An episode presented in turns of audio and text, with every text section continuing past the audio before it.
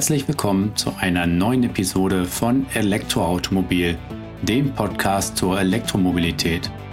Heute begrüßt euch zunächst nur euer Host Markus Zacher, doch später wird dann auch noch Valentin Bus dazu stoßen. Ja, Valentin konnte nicht bei der kompletten Aufzeichnung dieser Episode dabei sein.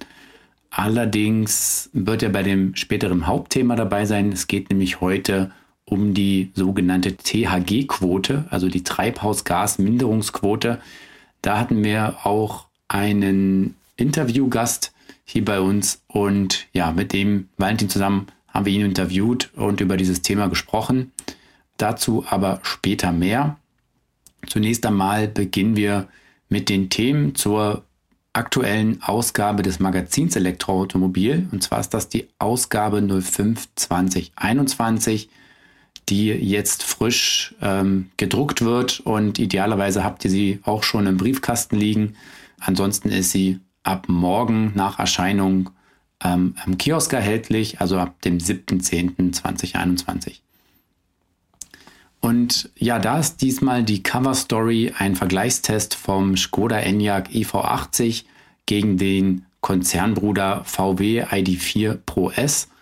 Das sind ja beides ähm, ja relativ gleich große Mittelklasse-SUVs, die jeweils in dieser Version mit einer 77 Kilowattstunden Batterie ausgerüstet sind, eine E-Maschine im Heck haben mit 150 kW und sich eben die komplette Technik aus dem MEB-Baukasten hier teilen. Und ja, wir haben uns die beiden Autos genau angeschaut und herausgefunden, welcher der beiden denn nun sparsamer ist, welcher hat dadurch auch die bessere Reichweite und wie unterscheiden sich diese beiden Fahrzeuge, die sich ja technisch sehr ähnlich sind, eigentlich im Detail. Wenn ihr das erfahren wollt, dann werft doch einfach mal einen Blick ins neue Magazin. Außerdem haben wir in der neuen Ausgabe auch noch viele Fahrzeuge mit drin, die auf der IAA gezeigt wurden so unter anderem die diversen Studien der deutschen Autohersteller, da ja die Autohersteller, die vertreten waren, haben ja auch alle unterschiedlichste ähm, Ausblicke mitgebracht, die wir in der neuen Ausgabe genauer vorstellen. Außerdem haben wir auch wieder das Thema Zweiräder natürlich abgedeckt. Hier hatte BMW einige interessante Zweiradstudien vorgestellt.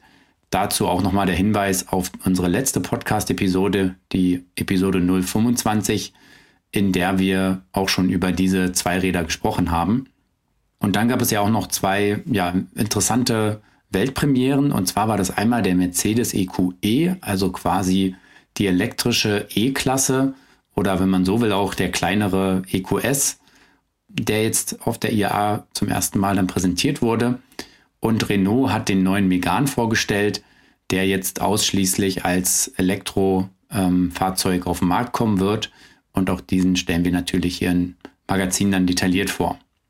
Als eines der Hauptthemen haben wir außerdem mal wieder ein bisschen den Blick über den Tellerrand gewagt und wir haben eine Serie zum elektrischen Fliegen gestartet. Da haben wir uns die Unterstützung von Morell Westermann dazu geholt, der diese Serie geschrieben hat. Ähm, wir beginnen eben hier in der nächsten Ausgabe mit dem ersten Teil, wo es darum geht, dass wir uns eigentlich schon mitten in der dritten Revolution der Luftfahrt befinden. Das heißt, dass das elektrische Fliegen jetzt so richtig losgeht. Und hier auch noch ein kleiner Teaser an dieser Stelle. In der kommenden Podcast-Episode, da werden wir auch noch über das elektrische Fliegen im Detail reden. Ja, ich habe schon gesagt, es ist eine dreiteilige Serie. Das heißt, in den kommenden Ausgaben des Magazins werden dann die Teile 2 und 3 erscheinen. Ja, ansonsten haben wir natürlich auch wieder weitere Technikthemen in dieser Episode abgedeckt, in, in dieser Episode, in dieser Ausgabe abgedeckt. Und zwar könnt ihr da erfahren, was eigentlich die Vorteile eines CVT-Getriebes in einem Elektroauto äh, sind, ähm, was ja zunächst erstmal komisch klingt, äh, da die meisten E-Autos ja nur mit einem Einganggetriebe ausgerüstet sind. Und auch das Thema Wasserstoff haben wir mal wieder ein bisschen beleuchtet und stellen euch da die verschiedenen Farben des Wasserstoffs vor. Also was es damit auf sich hat, erfahrt ihr alles in der neuen Ausgabe Elektroautomobil. Das ist die Ausgabe 05 2021 und idealerweise äh, ja, habt ihr sie schon im Briefkasten oder eben ab 7.10. ab Donnerstag beim Kiosk erhältlich. So viel erstmal dazu. Wir folgen hier direkt mit den News.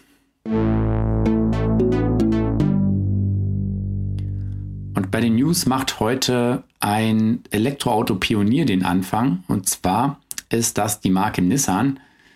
Äh, Nissan war ja sehr früh dran. Einerseits mit dem Nissan Leaf, war ja so mit das, eines der ersten wirklich in Großserie produzierte Elektroauto, was auch eine hohe Alltagstauglichkeit hatte. Und äh, ja, wo sie auch relativ früh dran waren, war im Bereich der E-Transporter.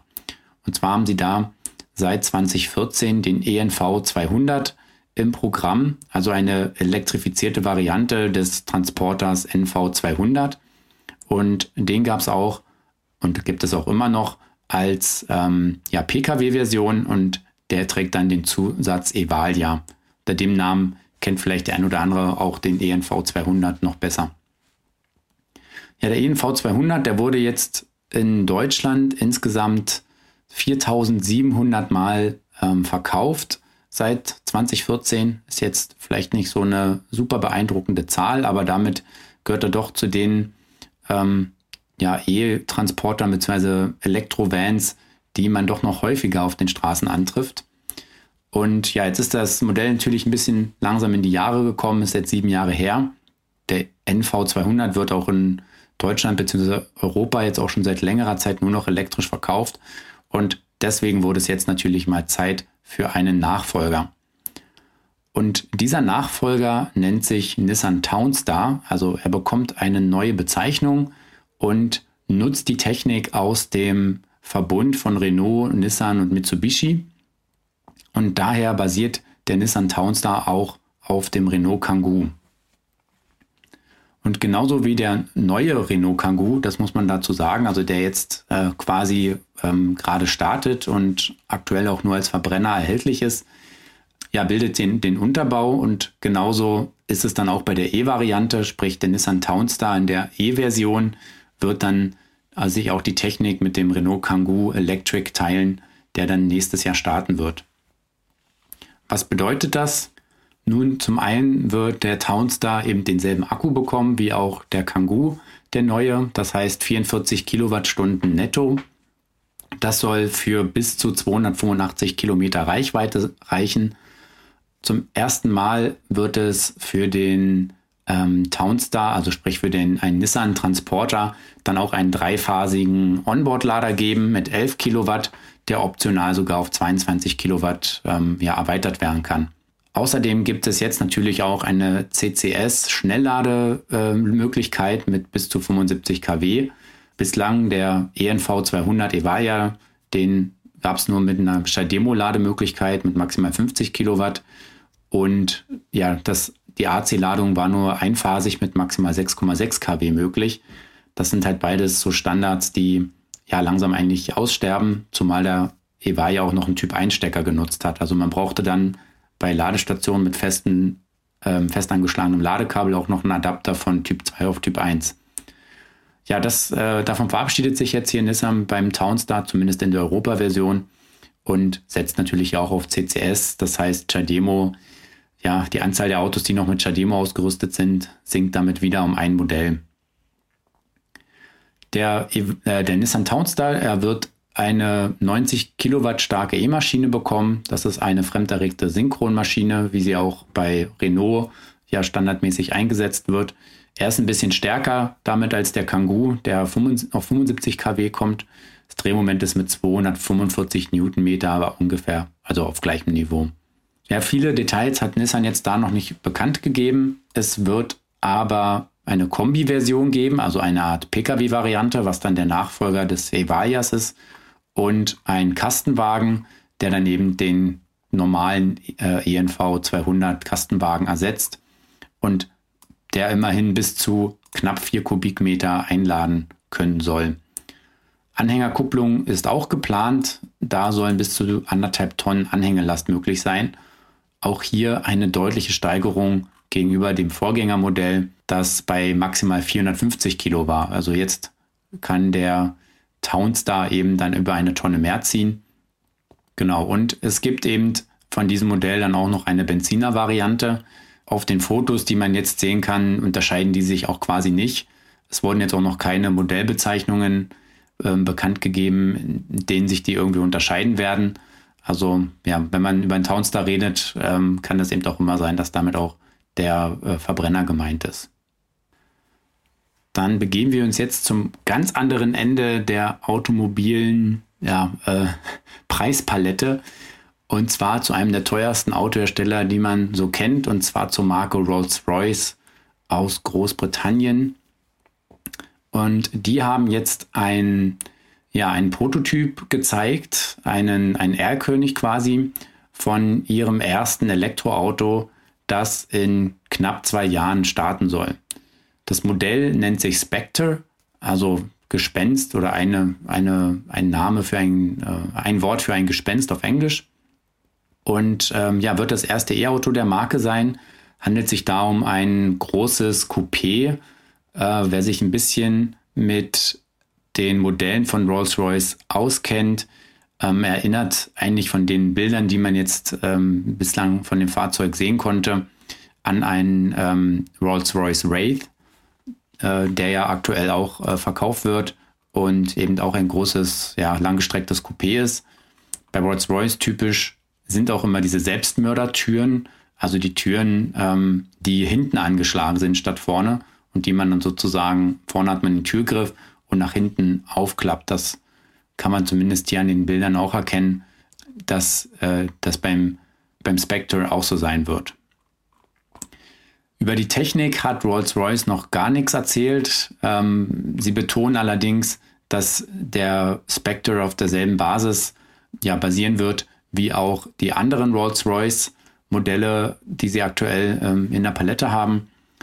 Sie nutzen da ein Aluminium Space Frame in der Karosserie, was ja das Gewicht ein bisschen äh, drückt. Und ja, die Plattform selber wurde eben so ausgelegt, dass sie sowohl Verbrennungsmotoren als dann auch ähm, ja, E-Antriebe ermöglicht. Aber ja, bis wir da mehr Infos zu haben, werden wir noch uns ein bisschen gedulden müssen. Aber der Spectre ist dann auch nur der, der Anfang, denn ab 2030 beziehungsweise bis 2030 soll die komplette Modellpalette von Rolls-Royce voll elektrisch sein und ja, dann wird man keine Verbrenner mehr verkaufen. Also auch hier ähm, ein sehr traditionsreicher Hersteller, verabschiedet sich damit vom Verbrennungsmotor. Wir haben darüber ja auch äh, vor kurzem gesprochen. Das war die Episode 021 zur Ausgabe 04 des Magazins. Da könnt ihr euch auch nochmal mehr Infos dazu äh, gerne anhören. Dann gab es auch noch ein paar News vom Genesis GV60. Der GV60 ist ein geplanter Stromer, auf Basis der eGMP-Plattform des Konzerns. Also Genesis gehört ja, ist ja die Edelmarke von Hyundai und ähm, zusammen Hyundai und Kia haben die eGMP-Plattform entwickelt, auf der unter anderem der Ioniq 5 basiert oder auch dann der Kia EV6. Und der Genesis GV60 wird sich auch dieser Plattform bedienen. Und ähm, ein paar Bilder wurden schon vor einiger Zeit gezeigt. Allerdings gab es da noch nicht viele Infos zur Technik. Und ja, die wurden inzwischen bekannt gegeben. Und jetzt steht fest, dass es drei Varianten geben wird. Einerseits ähm, zwei sogenannte Standard- oder Standard-Varianten, die es dann mit Heck- und Allradantrieb gibt. Und eine Performance-Variante, die es dann natürlich nur mit Allradantrieb gibt. Alle drei Varianten bekommen die gleiche Batterie. Und zwar ist es die Batterie mit 77,4 Kilowattstunden. Die kennt man so jetzt auch schon aus dem Kia EV6. Ja, damit verbunden ist natürlich auch die 800 Volt Ladetechnik. In der Pressemitteilung, da spricht Genesis von 350 kW, wobei da nicht ganz klar ist, ob nicht eigentlich gemeint ist, dass sie, ähm, dass der Genesis an einer 350 kW Ladesäule laden kann und dann da seine maximale Leistung erreicht. Der braucht so eine Ladesäule, weil er eben 800 Volt hat und sonst kann er dann nicht aufs Maximum kommen.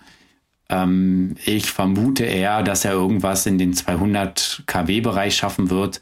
Das ist zumindest ja auch, was für den EV6 angegeben wird. Da haben die Varianten mit großer Batterie kommen da auf 240 Kilowatt. Ja, ansonsten hat der Genesis auch noch ein paar Features, die man auch aus den anderen ähm, Modellen der Plattform kennt.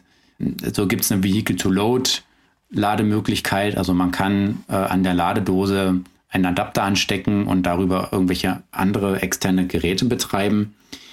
Es gibt eine neue Navigationssoftware-Generation, eine integrierte Vorkonditionierung der Batterie, wenn man ein, ein, Lade, ein Ladestop ähm, in der Navigation mit einplant und eben noch weiter andere Features, die das Modell jetzt bekommen soll.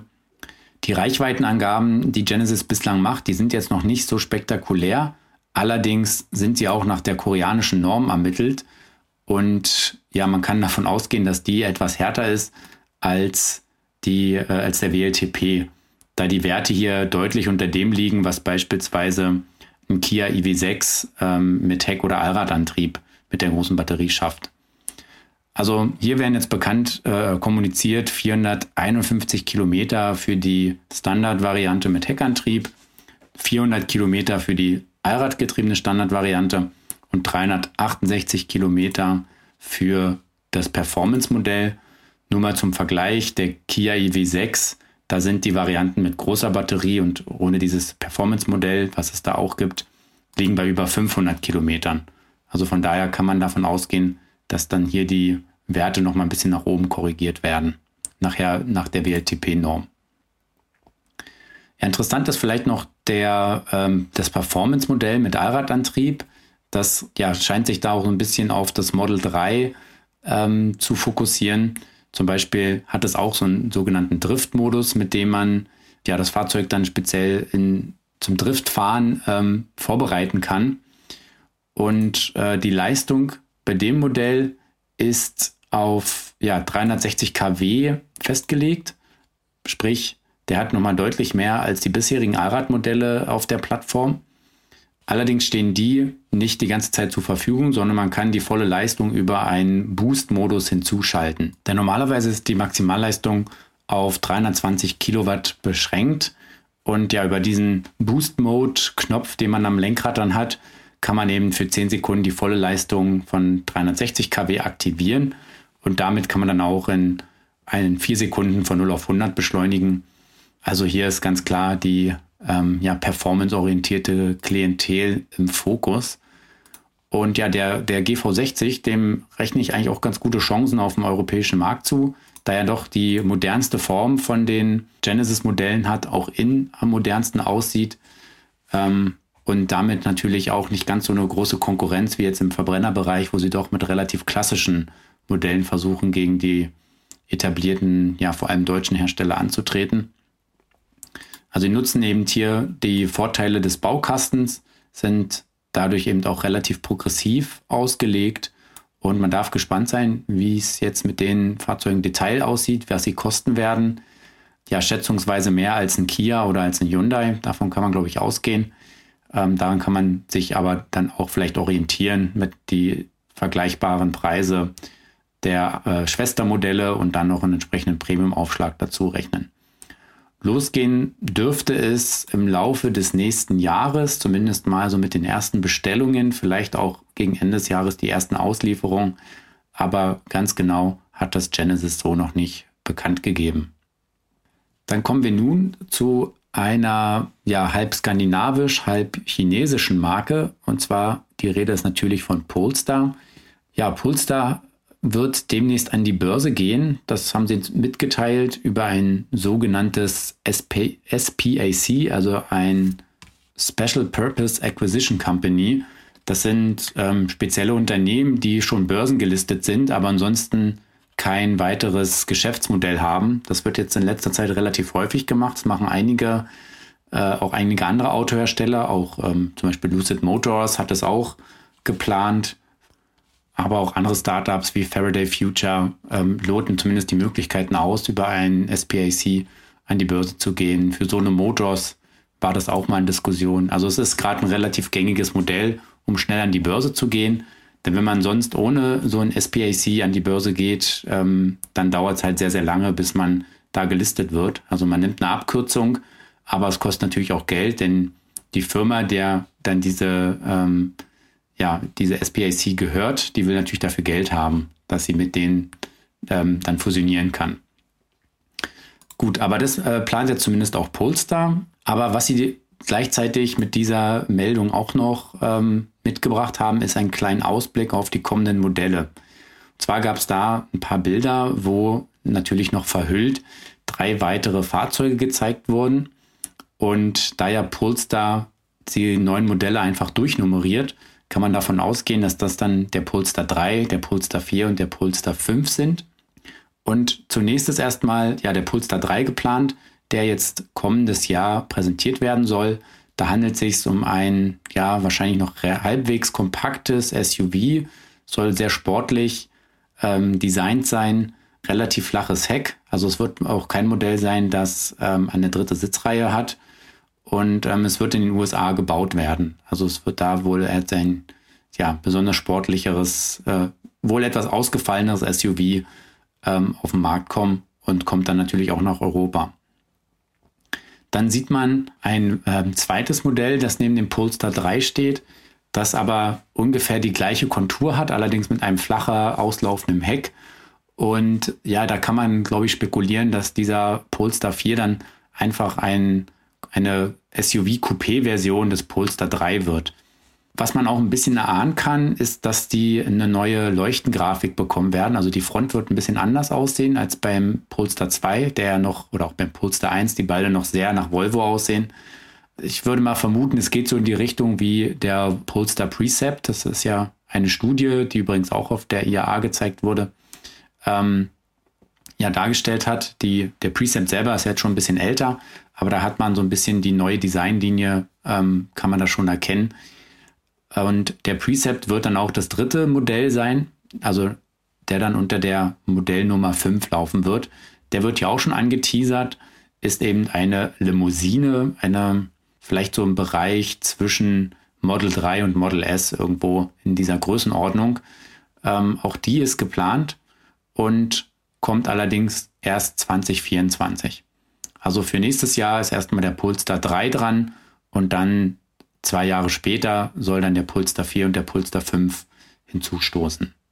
Ja, die Fotos zu den Modellen, die ich jetzt hier vorgestellt habe, zu den News, findet ihr natürlich dann wieder in den Show Notes, ähm, damit ihr euch da selber ein Bild von machen könnt.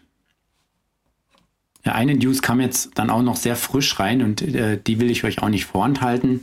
Und zwar ähm, wird Mercedes-Benz für den e-Vito Tourer und den EQV eine zweite, kleinere Batterieversion ähm, ja, ergänzen, beziehungsweise hat sie jetzt schon ergänzt, denn die Varianten sind schon bestellbar. Und diese neue Batterievariante hat 60 Kilowattstunden nutzbaren Energieinhalt und damit ja äh, ein Drittel weniger als die bisherige Variante mit 90 Kilowattstunden nutzbaren Energieinhalt. Damit sinkt natürlich dann auch der Einstiegspreis ähm, um jeweils rund dreieinhalbtausend Euro. Und natürlich auch die Reichweite von ja bis zu 350, 360 Kilometern bei den Varianten mit der großen Batterie auf ja, Werte zwischen 230 bis 240 Kilometern jetzt mit der kleinen Batterie, also auch entsprechend ein gutes Drittel weniger. Ähm, der Antrieb bleibt gleich, also alle EQVs und eVito Tura haben 150 Kilowatt und 362 Newtonmeter. Höchstgeschwindigkeit ist serienmäßig bei 140 km/h begrenzt und man kann sich dann ein Upgrade auf 160 km/h dazu kaufen, was man bei den Autos eigentlich nicht unbedingt braucht, weil dann der Verbrauch einfach so durch die Decke geht. Sie haben dreiphasige Onboard-Lader und ja, während beim EQV die Schnellladung mit bis zu 80 kW über CCS serienmäßig ist, kostet diese im e-Vito Tourer dann Aufpreis. Denn serienmäßig hat er dann nur 50 kW das ist aber auch bei der Variante mit größerer Batterie schon so gewesen, dass dann beim EQV die volle Ladeleistung serienmäßig ist und beim eVito Tura dann eben Aufpreis kostet. Ja, ich persönlich finde jetzt eigentlich die Ersparnis von 3.500 Euro ziemlich gering dafür, dass ich ja 30 Kilowattstunden weniger habe. Oder anders gesagt, der Aufpreis auf die große Batterie ist äh, von 3.500 Euro für 30 Kilowattstunden ist eigentlich sehr moderat. Und wenn man die, die Bruttowerte der Kleinbatterie wurden jetzt noch nicht kommuniziert. Wahrscheinlich sind das dann im Schnitt irgendwas mit 100 Euro pro Kilowattstunde. Ähm, ja, das ist eigentlich ein, eigentlich ein ziemliches Schnäppchen. Da wundert es mich, dass die Modelle ähm, nicht noch deutlich günstiger geworden sind. Der EQV, der wird dann auch eine neue Nummer bekommen. Bislang war das ja der EQV 300 und jetzt die Version mit kleinerer Batterie heißt dann EQV 250. Die Modelle mit der kleineren Batterie sind jetzt aktuell ähm, in Deutschland schon bestellbar, in Österreich allerdings noch nicht. Ich gehe aber davon aus, dass die dann auch bald folgen werden. Wenn ihr noch mehr zum EQV 300 wissen wollt, dann schaut doch einfach mal in die jetzt äh, alte EAM-Ausgabe 04 2021. Da haben wir einen umfangreichen Test mit dem EQV 300 drinne. Also da lassen sich sicherlich viele Erkenntnisse auch auf die kleinere Variante übertragen. Ja, das war's mit den News, mit den neuesten Themen, die es eben aufgrund der Kürze oder aufgrund der Kurzfristigkeit auch nicht mehr komplett in die neue Ausgabe des Magazins geschafft haben. Aber jetzt seid ihr damit wieder up to date. Und wir kommen jetzt zu unserem Hauptthema und zwar zur THG-Quote. Das Interview haben wir, wie gesagt, schon vorher aufgezeichnet. Da ist dann auch wieder Valentin mit dabei und das spielen wir jetzt hier einfach mal ein. Für unser heutiges Thema haben wir uns wieder einen Gast eingeladen, denn ja, wir selber kennen uns auch noch nicht damit so gut aus und äh, deswegen haben wir uns hier kompetente Verstärkung mit ins Boot geholt. Es geht heute um die sogenannte THG-Quote, was für Treibhausgasminderungsquote steht. Und ja, das Thema wird gerade sehr intensiv in Elektroauto-Fahrerkreisen diskutiert. Und ja, dazu haben wir uns den Jean-Marie Jabolet von den Pfalzwerken hier ähm, in die Sendung geholt. Er ist dort Referent für Elektromobilität. Und ja, ich würde vorschlagen, Jean-Marie, am besten stellst du dich einfach selber kurz vor, weil du weißt am besten, was du, ja. wie du da hingekommen bist und ähm, dann dich damit beschäftigst. Ja, vielen Dank. Ähm, ich bin seit drei Jahren bei den Pfalzwerken tätig, ähm, betreue dort die Themen des öffentlichen Ladens und der Geschäftskunden aber auch solche Sonderthemen wie zum Beispiel jetzt die THG-Quote oder auch Weiterentwicklungspotenziale zum Thema zum Beispiel PV-Überdachung. Und im öffentlichen Laden sind wir auch als CPO auf dem Markt unterwegs. Das heißt, neben den großen Playern, die dort bekannt sind, sind wir in Kooperation mit Baumarktketten wie zum Beispiel ähm, Globus oder auch Hornbach unterwegs und bauen dort Ladeinfrastruktur auf.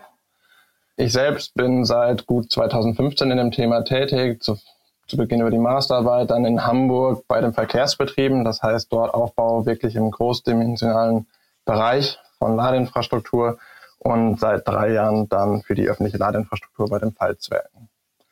Ja, das Thema THG-Quote ist gerade wirklich ein Thema, das durch alle Munde geht. Ähm, wir selber beschäftigen uns seit drei Jahren damit. Das heißt, auch mit dem Aufbau der Ladeinfrastruktur haben wir uns relativ frühzeitig damit beschäftigt, weil es einfach dann auch für uns ein wichtiges Thema ist, gerade für den Kunden dort irgendwo auch dann günstiger vielleicht an der Ladestation die Elektromobilität bereitzuhalten oder den Strom anbieten zu können.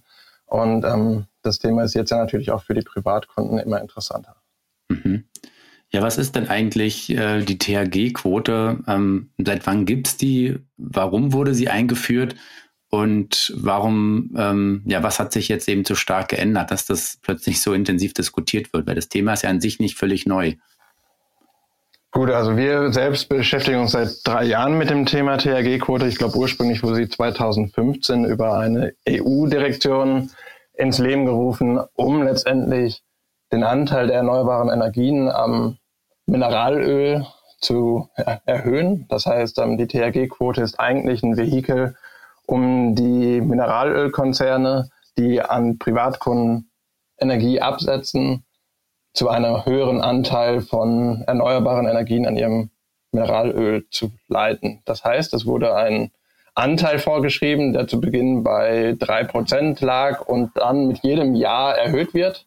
Das heißt, wir lagen 2020 bei sechs Prozent und dieser Wert, und das ist jetzt der große Faktor, wurde in diesem Jahr, das Gesetz ist jetzt zwar schon veröffentlicht, also abgeschlossen worden, mhm. aber das, der Kabinettbeschluss ist noch nicht veröffentlicht worden.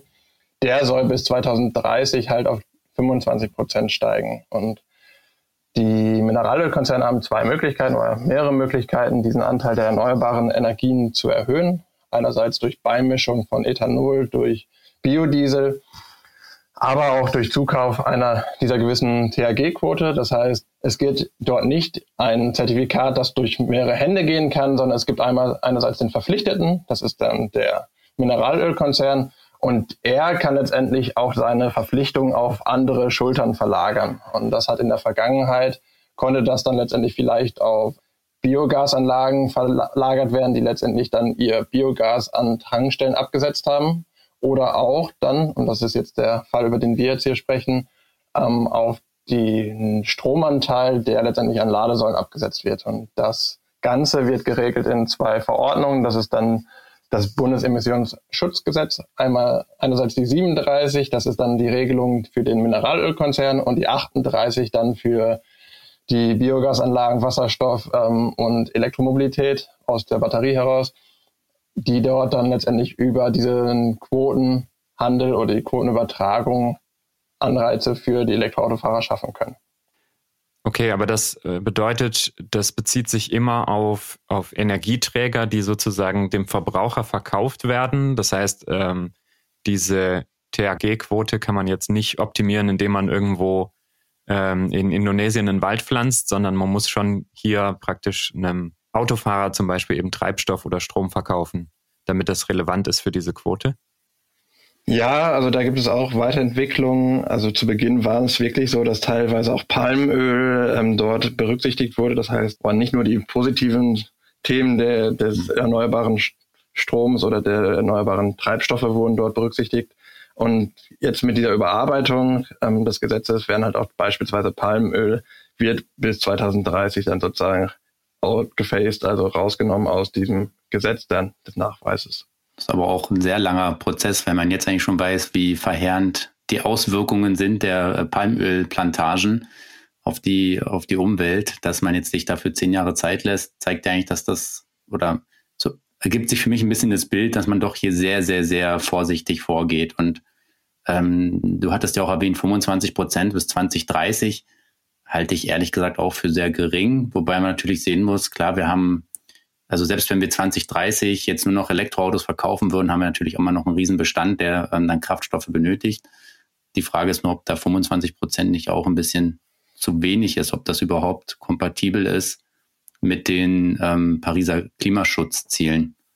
Kannst du dazu was sagen, ob das, ähm, ja, ob diese, diese Forderungen überhaupt weitreichend sind oder Sie sind auf jeden Fall so weitreichend, würde ich jetzt an der Stelle sagen, dass die Mineralölkonzerne schon sehr stark damit zu tun haben. Also wir sehen mhm. ja jetzt schon an den Tankstellen, dass die Strom, oh, die Preise dort für den Liter Diesel, Benzin stark in die Höhe gegangen sind. Und man kann sich damit vorstellen, der Preis, das ist ja der andere Faktor, ähm, da können wir dann gleich nochmal drüber sprechen, wie dieser mhm. Preis zustande kommt, der wird sich in den nächsten Jahren auch nochmal nach oben entwickeln. Das heißt, mhm. mit dieser Überarbeitung, wir können auch gerne mal einmal gleich auf die Unterschiede zwischen den alten und der neuen Regelung gehen, ähm, gibt es doch starke Veränderungen, beispielsweise durch die Anhebung der Obergrenze. Also da, bis dato liegt die Strafgebühr, wenn man diese Quote nicht erreicht, bei 470 Euro die Tonne CO2.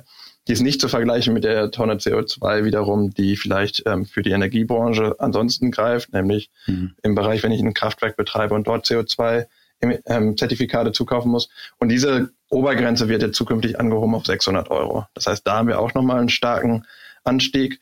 Und ich kann mir schon vorstellen, dass gerade, es geht ja nicht darum, Mineralöl zu verbieten oder Mineralöl mhm. ähm, vom Markt zu nehmen, sondern es geht darum, Anreize zu schaffen für die Elektromobilität oder für andere Antriebe, diese halt günstiger zu betreiben und den Kunden halt von dem Mineralöl zur Elektromobilität zu verleiten. Und über solche Themen wie zum Beispiel die THG-Quote ist das auf jeden Fall aus meiner Sicht ein guter Weg. Mhm. Das heißt, äh, diese THG-Quote, die hat ja bisher den, den Privatnutzer jetzt nicht betroffen und da hat sich jetzt was geändert. Jein, ähm, es ist natürlich jetzt sehr dominant in den Medien, wenn man die aktuellen Newsletter sieht, wird jeden Tag von einer anderen Plattform berichtet, die dort ähm, für Privatkunden die THG-Quote einreicht. Was sich verändert hat, ist, dass letztendlich die Verantwortung von den Energieversorgern weggenommen wurde. Das heißt, bis dato war es so und so ist es auch noch für dieses Jahr. Man sagt immer, das Referenzjahr ist das zurückliegende Jahr. Das heißt, wir konnten als Energieversorger bis Februar diesen Jahres für 2020 die Mengen anmelden. für das kommende Jahr wird dann sozusagen 2022 in 23 der Schluss, äh, also der Abschluss sein. Und ähm, deswegen ist es dann an der Stelle so, dass ab dem 1. Januar nicht mehr die Energieversorger dafür zuständig sind, sondern letztendlich der Betreiber von Ladeinfrastruktur. Das sind ein Beispiel in unserem Fall weiterhin wir, mhm. aber auch der Privatkunde für sein E-Auto. Und bis dato war es auch schon so, dass wir zum Beispiel oder andere ähm, Energieversorger teilweise die THG-Quote in Privatkundentarife umgemünzt hat. Das heißt, wenn ein E-Autofahrer in der Vergangenheit für seinen Stromtarif einen Fahrzeugschein eingereicht hat, war es sehr häufig möglich, dass dieser dann letztendlich ähm, einen reduzierten Strompreis hatte, weil der Energieversorger im Hintergrund die THG-Quote angerechnet hat. Mhm. So, und jetzt ist es halt so, dass der Privatkunde den selber anrechnen lassen kann über einen Anbieter, kann damit aber gleichzeitig auch dazu führen, dass er einen reduzierten Strompreis dann dafür abgeben muss. Mhm. Eine weitere Veränderung ist auch, dass die Energie, die sozusagen über E-Fahrzeuge mit einem anderen Fa Faktor angenommen wird. Bis dato war es so, dass einfach dem 1 zu 1 die Kilowattstunde umgerechnet wurde in eine CO2-Belastung, daraus ein Referenzpreis oder Referenzwert gebildet wurde und ähm, damit dann Emissionen ermittelt wurden. Und ab dem 1. Januar wird es so sein, dass die Mengen, die über öffentliche Ladestationen wie auch bei den Privatkunden Faktor 3 erhalten. Das kann man ungefähr deuten in Richtung, bis dato konnte der Energieversorger oder auch der Privatkunde ca. 50 Euro pro Privatkunden anrechnen lassen und das geht dann ab dem 1. Januar in Richtung 150 Euro. Okay. Das, das heißt also, bislang war das eigentlich auch schon möglich, da teilzunehmen über entsprechende Autostrom, Ladetarife oder ja, Tarife, Stromtarife für zu Hause, ähm, wo man dann eben mehr oder weniger unbewusst äh, daran teilgenommen hat. Ähm, genau, also das, das war so. Ja. Hm, genau, okay. es war so, dass bis dato ähm, dann wirklich der Kunde dann halt vielleicht einen reduzierten Kilowattstundentarif hatte. Das mhm. hat auch was mit dem ENWG 14a zu tun, dass man da auch Netzentgelt eventuell, wenn man abschaltbare Lasten hat, ähm, bekommen kann. Aber im Großteil war es auch dann bei anderen Energieversorgern die THG-Quote. Okay, was ist Und, das ENWG 14a, ganz kurz? Das ist ein Energiegesetz letztendlich zu reduzierten Netzentgelten, wenn abschaltbare Lasten vor Ort sind. Also wenn ah. eine Ladesäule oder ein Stromzähler zwei Tarife verfügt, über mhm. zwei Tarife verfügt, und der durch den Netzbetreiber abgeschaltet werden könnte, kann letztendlich der Strom günstiger bereitgestellt werden. Ah, okay. Mhm. Genau. genau. Dann, dann hatte ich dich, glaube ich, gerade unterbrochen äh, oder zu ja, also die ja. Verlagerung findet dort vielleicht statt mhm. zu anderen Anbietern. Es wird halt sehr spannend, was jetzt in diesem Jahr passiert, weil solche Themen, also wir gehen ja auch davon aus, dass irgendwann in den kommenden Wochen dieser Entwurf dann halt auch wirklich bekannt ist, also wie das neue Gesetz aussieht. Und dann sind solche Fragen ja auch zu klären, wer, was passiert, wer darf diese Quote einreichen. Also angenommen, der Privatkunde reicht im Februar seine Menge ein, holt sich dafür die Quote wieder und hat aber schon einen Stromtarif dafür abgeschlossen. Wer mhm. dann im Hintergrund das ganze Clearing für die Privatkunden übernimmt. Um quasi zu verhindern, dass ein Fahrzeug doppelt angerechnet wird. Also genau. das, ich genau. könnte jetzt dann theoretisch auch hergehen, ähm, auch wenn überall steht, ja, man darf sich nur einmal bei irgendeiner Plattform anmelden, könnte ich es ja trotzdem mal versuchen, mich fünfmal anzumelden. Und wenn ich Glück habe, rutscht es vielleicht dreimal durch. Also soll jetzt keine Anleitung hier zum Betrug sein, aber sprich, das muss ja alles relativ genau dann übermittelt und überwacht werden, dass eben keine doppelten oder dreifachen Anrechnungen dann ähm, stattfinden.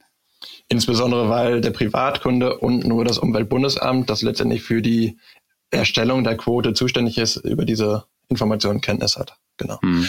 Und da ist dann halt auch die Frage, was halt mit den Bestandskunden passiert. Eigentlich sind die ja sozusagen immer rollierend über ein Jahr hinweg. Also im Gesetz steht, dass drei Jahre sozusagen dieser Fahrzeugschein Geltung hat, der sozusagen eingesammelt wurde im alten Gesetz. Wie es dann im neuen aussieht, müssen wir schauen. Mhm.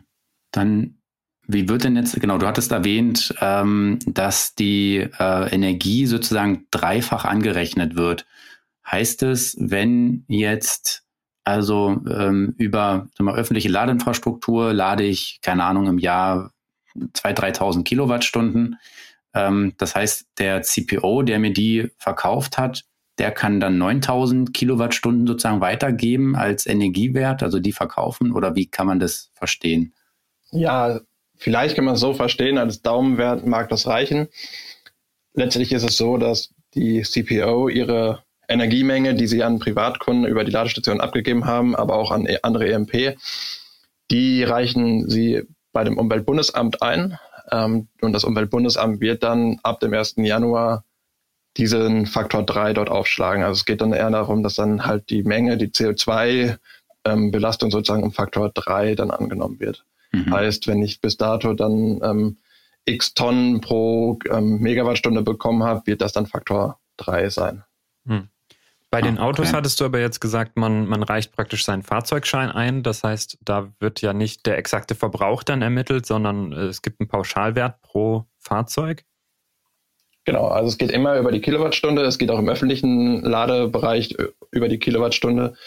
Nur, dass im öffentlichen Bereich dann wirklich Kilowattstunden genau die Menge genommen wird, die aus dem Netz für die ähm, Ladestationsbetrieb herangezogen wurde. Und bei den Fahrzeugen, Privatfahrzeugen ist es dann so, dass ein Pauschalwert in Höhe von, ich meine, 1900 Kilowattstunden pro Fahrzeug angenommen werden. Mhm. Mhm. Und da wird aber auch nicht geschaut, was ich für einen Strom eigentlich nutze.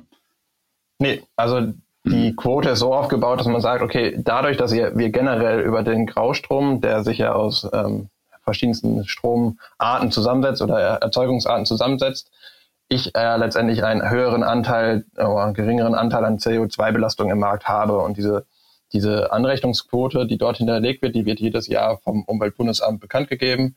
Beispielsweise im letzten Jahr waren es dann die 153, ähm, was sind es dann, 153 Kilogramm Kohlenstoffdioxid-Äquivalent pro Gigajoule und in diesem Jahr geht er dann schon mal ein Stück runter auf 147. Und mhm. Über diesen Faktor, das geht ja darum zu schauen, wie viel weniger Emissionen hatte dann dieser Bereich, die ich dann letztendlich weiterleiten kann an einen Mineralölkonzern. Darüber wird die THG-Quote berechnet. Hm. Ich will dir jetzt nicht äh, jemanden auf falsche Gedanken bringen, aber wird dann nicht das Auto eigentlich doppelt abgerechnet? Also einmal als Auto pauschal und dann nochmal über den Strom, der über die Ladesäule abgegeben wird? Ja, wobei es sind ja zwei verschiedene Personen, die dort abrechnen. Also einerseits ist es ja so, dass der Privatkunde sein E-Auto ähm, dann den Fahrzeugschein abrechnen lassen kann, in der Form von, dass er sagt, okay, ich gehe an zu einem Anbieter oder meinen Stromversorger und lasse mir dort einen günstigeren Stromtarif berechnen mhm. über die THG-Quote. Mhm. Und zum anderen ist es ja der CPO, der dann nochmal den öffentlichen Strom weitergibt. Und da gibt es auch nochmal eine Veränderung. Da werden wir vielleicht, je nachdem wie jetzt genau das Gesetz formuliert ist, ähm, Veränderungen in dem Aufbau der Ladeinfrastruktur sehen, weil lokal erzeugte erneuerbare Energien mit Faktor zweieinhalb nochmal in das Rennen gehen. Mhm. Das heißt, zukünftig werden wir, und da kommen ja auch weitere Gesetze gerade zum Tragen, wie zum Beispiel in Rheinland-Pfalz, dass zukünftig bei Neubauten von Parkplätzen PV-Überdachung, also Photovoltaiküberdachung Pflicht werden. Mhm. Und ich glaube, da werden wir doch auch einige sehen, weil das wird immer interessanter dann an der Stelle. Ja, ergibt ja auch Sinn, dass man den Strom da erzeugt, wo er gebraucht wird und nicht äh, durch Absolut, halb Deutschland ja. transportieren muss. Okay. Ähm, dann, was ich mich auch gefragt habe, ich glaube, das ist auch so ein, so ein Punkt, äh, was ähm, jetzt so viel diskutiert wurde in, in, sozialen Medien. Wenn ich jetzt quasi mein Fahrzeug da anmelde und mein, meine Quote einer Plattform verkaufe, die verkauft es ja dann quasi gebündelt weiter oder verhandelt dann mit den Mineralölgesellschaften und verkauft dann möglichst ein großes Paket, versucht einen guten Preis zu erzielen, wer damit machen sie ihren Gewinn, geben einem ja pauschal eine Summe X, also was ich jetzt gesehen habe, irgendwas zwischen 75 und 170 Euro ist so der Bereich. Jetzt haben wir trotzdem, was einige ähm, ja, E-Autofahrer dann ja diskutiert haben, ermögliche ich damit nicht eigentlich, dass die Mineralölgesellschaften weiter fossile Kraftstoffe verkaufen können. Und wenn ich meine Quote jetzt nicht verkaufen würde, dann würde ich die ja quasi mehr in die Bredouille bringen und sie könnten nicht so viel Kraftstoff verkaufen. Was würdest du dem entgegnen? Naja, die Mineralölkonzerne können immer Kraftstoff verkaufen, weil letztendlich, wenn sie nicht Quoten von einem Händler zukaufen, die Obergrenze greift. Das heißt, die Mineralölkonzerne sind einmal pro Jahr verpflichtet, zum Mitte des Monats äh, im April ihre Bilanz für das rückwärtige Jahr zu, äh, vorzulegen. Und dann wird letztendlich geschaut, wie viel sie aus Eigenmitteln, also aus eigenem Zukauf von ähm, beispielsweise Ethanol decken können. dann werden weiterhin die THG-Quote herangerechnet. Und wenn dann Mengen übrig bleiben, dann greift letztendlich die Obergrenze vom Zoll. Der Preis liegt bis dato bei 470 Euro die Tonne CO2 und wird ab dem 1. Januar auf 600 Euro angehoben. Und diese Obergrenze, die wird auch greifen, wenn der E-Autofahrer seine THG-Quote nicht verkauft. Das mhm. heißt, ähm, seine THG-Quote dort nicht an den Mann zu bringen, ist sozusagen vielleicht gut gedacht, aber führt letztendlich dann auch nicht zum Ziel. Führt halt zu dem Ziel, dass der Mineralölkonzern deutlich mehr Geld ausgibt, geben muss für die, für die Beschaffung von CO2 und letztendlich am Ende dann auch ähm, vielleicht zu höheren Kraftstoffpreisen an der Tankstelle. Mhm. Und damit, ja klar, für, damit unterstütze ich dann wiederum die Elektromobilität, weil der Umstieg von dem Verbrennerfahrzeug auf das Elektrofahrzeug vielleicht noch interessanter wird. Mhm. Aber so ist ja auch das System an sich gedacht oder so habe ich es jetzt verstanden, ein Incentive zu geben genau. dafür, ähm, dass eben Elektroautofahren insgesamt ein Tick günstiger ist als Verbrennerfahren. Ähm, und in erster Linie natürlich nicht darüber, dass der Spritpreis immer teurer wird, sondern dass ich eben einen Bonus dafür kriege, wenn ich darauf verzichte, Benzin zu verbrennen. Ja, und ich muss, glaube ich, auch an der Stelle vielleicht sagen, es ist jetzt ja kein System, das jetzt nur für das Jahr 2021 gedacht wurde, sondern es ist halt, wenn wir aktuell sehr viele Fördermechanismen im Markt haben, wie zum Beispiel eine Förderung für die private Wallbox oder eine Förderung für das Thema E-Auto, dann ist das ja eine sehr aktuelle Förderung, die wird irgendwann vielleicht ausgesetzt und diese andere Förderung über die Quote, die läuft halt über die nächsten zehn Jahre. Mhm. Ähm, ich glaube, da ist der Hebel doch schon sehr erheblich. Hm. Und dann wird es ja eh dann ähm, klassisches Marktregulatorium äh, geben oder dass sich der Markt an der Stelle selbst reguliert. Wenn viele Leute jetzt ihre Quote anbieten, dann ist es für die Mineralkonzerne erstmal gut, weil dann können sie die günstiger einkaufen wahrscheinlich. Wenn es Verknappungen gibt oder die Quote angehoben wird, sie müssen mehr zukaufen, dann wird es entsprechend, entsprechend teurer. Das heißt, wird aber auch wieder attraktiver für andere, also für E-Autofahrer, sich daran zu beteiligen, weil irgendwann ist ja dann vielleicht doch eine Schwelle, wo man sagt, naja, für 50 Euro gebe ich es noch nicht her, aber wenn ich da 150 für kriege, dann vielleicht schon. Das heißt, wird sich dann immer wahrscheinlich jemand finden, zumal es ja immer mehr E-Autos dann auch gibt, die dann angerechnet werden können, dass äh, diesen Anteil zu verkaufen. Aber man könnte natürlich jetzt auch sagen, komm, wir machen alle, alle E-Autofahrer machen nicht mit dann wird es halt sehr teuer für die Mineralölkonzerne und der Spritpreis würde am ehesten, das wird man am ehesten an einer Tankstelle auch sehen, dass die Preise etwas gestiegen sind, möglicherweise. Genau, das könnte hm. die Essenz daraus sein. Natürlich, ähm, der Anteil der E-Autofahrer an dieser Quote ist bis dato sehr gering, gerade weil viel Biomethan aus Biogasanlagen letztendlich auch dort angerechnet werden kann und auch andere Möglichkeiten der Anrechnung. Mhm. Und in der Vergangenheit war es wirklich so, dass der Anteil der E-Autos im Prozentbereich lag an der THG-Quote. Zunehmend jetzt mit ähm, Hochlauf der Elektromobilität ist es natürlich für die Mineralkonzerne deutlich interessanter, auch diese Quoten mit einzukaufen, gerade mhm. weil die anderen ja, wie zum Beispiel der genannte Palmöl, dann halt auch rausgenommen wird. Und ähm, vielleicht dazu noch ein, zwei Sätze. Ähm, diese Quote, man, die Preise sind da in den letzten Jahren auch schon immer gestiegen. Also das ist schon ein Markt, der jetzt für die Mineralölkonzerne dann doch erheblich ist. Also wir haben vom letzten Jahr zu diesem Jahr schon einen starken Anstieg gesehen. Das hat damit zu tun, dass die Quote angehoben wird. Und ich glaube, da gibt es wirklich in den kommenden Jahren immer durch die Anhebung der Quote in Richtung Mineralölkonzern und auch durch die neuen Anpassungen, wie zum Beispiel Preisobergrenze oder Preis, die Strafgebühr, darüber dann halt auch nochmal, ja, vielleicht ein Anreiz für die Mineralölkonzerne, die Preise anzuheben oder auch letztendlich ähm, für die E-Autofahrer umzusteigen dann auf das Thema. Ja. Mhm. Mhm. Du hast ja jetzt erzählt, äh, du bist ja bei den Pfalzwerken und ihr seid sowohl Energieversorger als auch Charge Point Operator, also Ladesäulenbetreiber sozusagen. Was ist jetzt eure Rolle in der Geschichte? Auf der einen Seite über das Strom anbieten, habt ihr, habt ihr daran Anteile, aber kann man jetzt bei euch auch sozusagen seinen Fahrzeugschein einreichen und seine 50 oder 100 oder 150 Euro ein, einfordern? Also im Bereich der Privatkunden sind wir da noch nicht ähm, aktiv, aber was für uns halt eine Rolle spielt, ist das Thema CPO-Betrieb, weil wir letztendlich über die THG-Quote stark ähm, den Preis an der Ladestation halten können. Also wir haben jetzt, obwohl in den vergangenen Jahren die Preise stark gestiegen sind, und unseren Stationen die Preise nicht so stark erhöhen müssen. Und das ist zum Teil, und wir haben ja den Blick auch auf das kommende Jahr, da sind die Strompreise gerade sehr stark am Steigen. Und auch gerade durch die mögliche Dreifachanrechnung der THG-Quote ist das ein Mittel, um gegen diese stark gestiegenen Strompreise ein Mittel zu haben, um die auf einem humanen Level zu behalten. Mhm. Das heißt, ähm, man kann bei euch nicht seinen Fahrzeugschein einreichen, aber man profitiert praktisch davon, dass die äh, Strompreise an euren Ladesäulen stabil bleiben dank der THG-Quote. Ob in den kommenden Monaten eventuell doch ähm, die Fahrzeugscheine eingereicht werden können, das steht oder ist gerade in Entwicklung. Ähm, ich glaube, es ist bei allen Energieversorgern gerade sehr stark äh, am Kommen. Und, äh, ab dem 1. Januar wird es dann die entsprechenden Plattformen geben. Aber aktuell ist es so, dass wir halt wirklich äh, im öffentlichen Bereich diese anrechnen, genau, für die mhm. öffentlichen mhm. Ladestationen. Mhm. Ähm, Gerade bei dem Thema jetzt CPO, das heißt, das ist ja auch äh, eigentlich dann für die Mineralölgesellschaften ja auch immer interessanter, dann auch Ladeinfrastruktur eigentlich selbst zu betreiben, damit sie selber wenn diesen ja, verkauften Strom dann eigentlich im Mineralöl ähm, ja, damit die Quote erfüllen können, was man ja jetzt auch beobachtet, dass ja Shell, Aral total in den Markt auch einsteigen. Ähm, also ist das eine richtige Annahme oder ähm, auch wieder zu kurz gesprungen?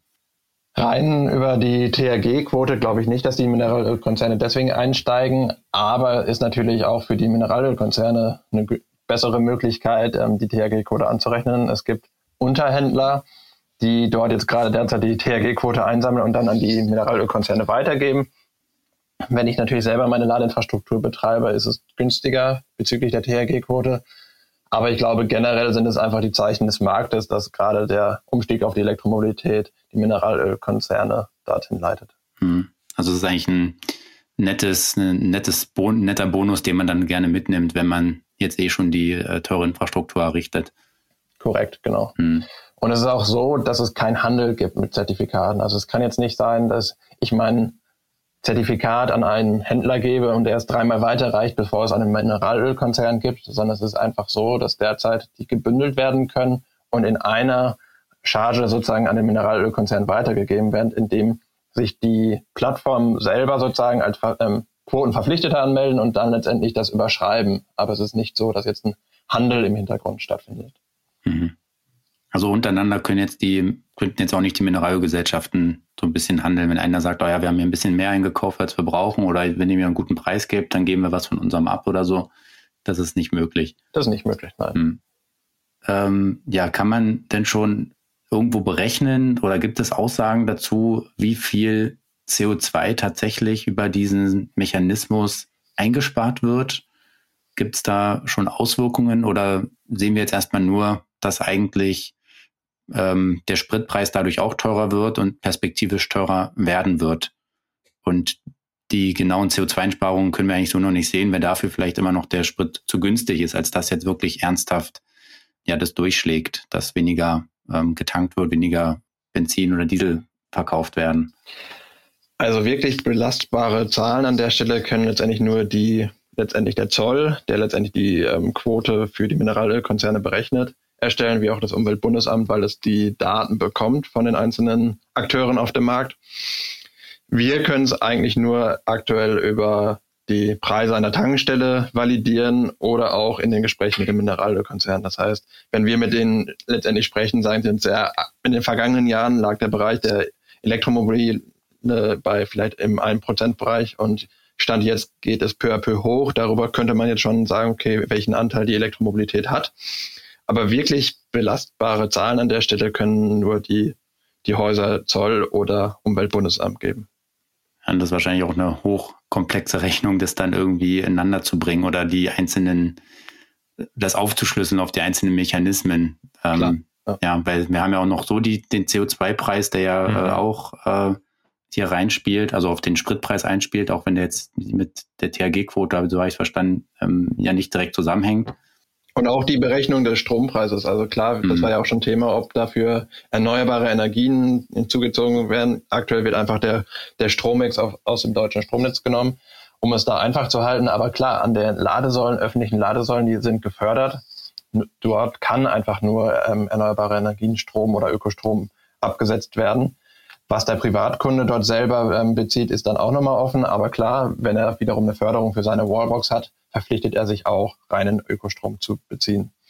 Und bei der Be Berechnung ist es auch so, dass sie jetzt nicht für den Privatkunden dort vielleicht nachvollziehbar ist, weil wir letztendlich die Mengen einreichen. Daraus wird ein Basiswert berechnet über den Referenzwert, der letztendlich jedes Jahr sich verändert. Und am Ende kommen dort dann tatsächliche Emissionen heraus, die dann irgendwo mit einer Minderung dann einhergehen. Und diese Minderung ist dann letztendlich das Zertifikat, das dann weitergegeben werden kann. Mhm. Also wenn ich jetzt, ich kann jetzt nicht eins zu eins sagen, okay, ich habe jetzt eine Kilowattstunde und daraus ergibt sich dann x Euro. Die Preise sind da aktuell sehr bekannt auf dem Markt, dass es dann irgendwie im Bereich von 150 vielleicht bis 300 Euro dann pro Pkw irgendwo hingeht. Das hängt aber sehr stark mit dem CO2-Preis am Ende zusammen. Mhm. Okay, jetzt haben wir darüber gesprochen, dass man pro Fahrzeug so ja 100, wenn es gut läuft, 150 Euro kriegt. Kannst du mal kurz herleiten, wie wie diese Höhe zustande kommt? Genau, also beim Pkw ist es so, dass man eine, einen durchschnittlichen Wert von 1900 Kilowattstunden annimmt. Der resultiert dann in eine CO2-Bilanz ähm, von derzeit 0,13 Tonnen. Ab 2022 mit dem Faktor 3, dann kommen wir irgendwo Richtung 0,39. Und die Tonne CO2 wird derzeit im Bereich von 350 bis 400 Euro gehandelt. Und das sind dann auch die Preise, die im Prinzip der Händler, der die, diese THG-Quoten gebündelt hat und weiterverkauft, die ja pro Fahrzeug ungefähr, nee, pro Fahrzeug kann man es gar nicht so leicht sagen, sondern eben pro Tonne erzielen kann, idealerweise. Genau, man kann es dann relativ mhm. leicht zurückrechnen, wenn man dann für das Fahrzeug diese 0,39 ab 2022 annimmt und dann letztlich dann mit 400 Euro die Tonne rechnet, dann kommt man sehr schnell auf die Preise, die pro Fahrzeug erzielt werden könnten. Mhm. Das heißt aber eigentlich, so groß ist dann die Marge eigentlich gar nicht, die, äh, ja, die die Händler da erzielen können. Also es geht dann offenbar schon eher über die Masse. Ja, also hängt A mit dem Preis zusammen, der, den der Händler bei dem Mineralölkonzern erzielt und zum anderen letztendlich, äh, für welchen der Privatkunde den abgibt. Wenn wir jetzt über 100 Euro sprechen und der Händler den wiederum für 150 Euro weitergeben kann an den Mineralölkonzern, dann ist die Marge doch schon mhm. erheblich. Mhm pro Fahrzeug, weil der Aufwand ja doch gering ist. Aber klar, ähm, da werden die Preise, die verändern sich auch. Nicht stündlich wie beim Strompreis vielleicht, aber auch auf jeden Fall über die Jahre hinweg. Hm. Okay, das heißt aber eigentlich kann man so sehen, 150 Euro, sowas in der Richtung, ähm, ist so ein bisschen das Limit, wo sich wahrscheinlich erstmal hinbewegen wird. Ich habe jetzt einen ähm, Händler gesehen, der das, oder eine Plattform, die sogar ein bisschen mehr darüber äh, hinaus zahlt. Das heißt, die müssen dann auf jeden Fall gut verhandeln oder sehr viel bündeln, damit sich dann trotzdem lohnt. Ähm, ja. Also genau, man kann da sagen, also über die 230 Euro wird es auf keinen Fall gehen, weil das ist die mhm. Obergrenze vom, ja, vom Zoll. Das ist die Strafgebühr, die die Mineralölkonzerne bekommen. Mhm. Das heißt, mit 150 Euro ist der Händler dann auf jeden Fall schon sehr bemüht, das von den Mineralölkonzernen derzeit zu bekommen. Und mhm ich gehe auch davon aus, dass wir vielleicht in den kommenden Jahren, wir haben jetzt aktuell Plattformen, die auf den Markt drängen, die Kunden gewinnen möchten ähm, und sich dann halt vielleicht gegen andere durchsetzen möchten über ihren Preis. Mal schauen, wie dann sich dann im kommenden Jahr, wenn sich gewisse Plattformen etabliert haben, dort die Preise verhalten. Mhm. Okay, aber es wäre mal interessant zu sehen, was eigentlich so das, das Maximum ist. Aber klar, das, äh, wie du schon gesagt hast, wird sich in den nächsten Jahren vielleicht auch noch dann ein bisschen verschieben. Gut. Dann haben wir eigentlich immer recht ausführlich das Thema dargelegt. Ich habe jetzt zumindest hier auch keine, äh, keine weiteren Fragezeichen mehr auf dem Zettel und auch nicht in meinem Kopf. Ich weiß nicht, Valentin, wie sieht es bei dir da aus? Nee, passt. Wunderbar. Nee, super. Also vielen, vielen Dank dafür diese ja, ausführlichen äh, Darlegungen. Ich glaube, die, die Hintergründe muss man wirklich einmal kennen und verstehen, ähm, um ja eigentlich den Mechanismus zu begreifen zu können, was da eigentlich passiert. Nehmen so ein bisschen mit, ähm, man muss sich jetzt nicht schämen, wenn man sein, seine Quote ähm, weiterverkauft. Er, nachher kann man ja auch mal dafür belohnt werden, dass man elektrisch fährt, neben anderen Anreizen, die man ja sonst auch quasi mitnimmt. Und es ist im Prinzip ein weiterer Mechanismus, um eigentlich ähm, ja Kraftstoffe oder fossile Kraftstoffe aus dem Markt zu drängen, sukzessive oder zumindest zu verteuern und ähm, damit den Umstieg auf E-Autos attraktiver zu machen. Und ja, warum sollte man da nicht äh, dann auch dran teilnehmen an diesem System, zumal es ja jetzt relativ einfach auch wirklich äh, möglich ist. Mhm. Und was wir jetzt auch gesehen haben, dass ähm, sich der Preis wahrscheinlich nach oben entwickeln wird, weil diese THG-Quote ja auch angezogen wird, hattest du erwähnt. Das heißt, ähm, ist gut möglich, dass in ein paar Jahren noch höhere Preise erzielt werden können. Auf der anderen Seite gibt es natürlich dann wahrscheinlich auch immer mehr Player, die sich daran beteiligen werden. Ähm, also es ist halt ein, eigentlich ein schöner, schöner Wettbewerb, der hier eigentlich durch, durch die Kräfte des Marktes ähm, der ausgetragen wird, was ja auch immer so sehr gerne gefordert wird, dass man hier nicht mit Verboten und so weiter kommt, ähm, sondern hier die ähm, klassische Marktwirtschaft walten lässt. Und ja, bin ich gespannt, ob das so in der Form natürlich auch ausreicht, ähm, gerade im Hinblick bis 2030.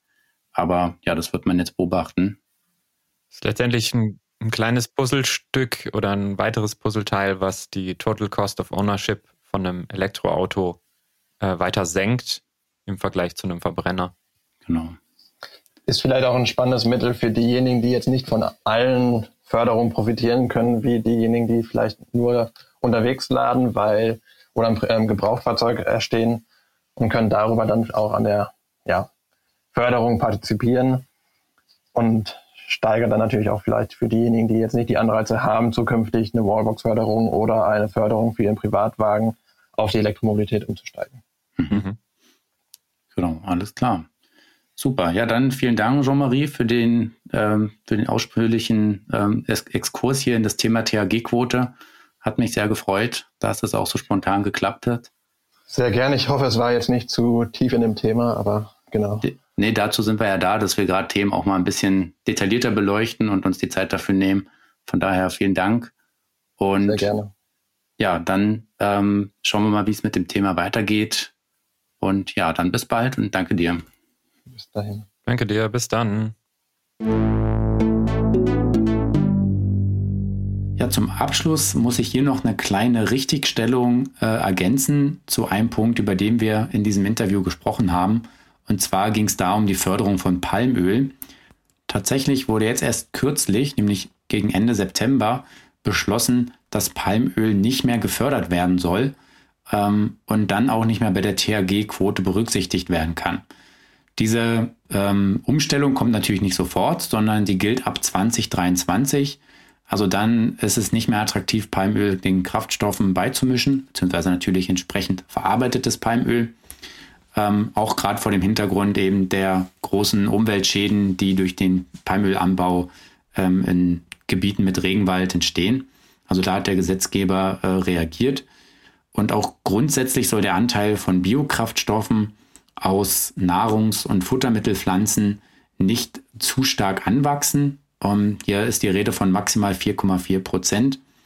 Und auch da ist der Hintergrund, dass natürlich ähm, Nahrungs- und Futtermittelpflanzen immer im Wettbewerb mit eben Nahrungsmitteln und Futtermitteln stehen und man die dann nicht unbedingt im Sprit irgendwie verheizen soll.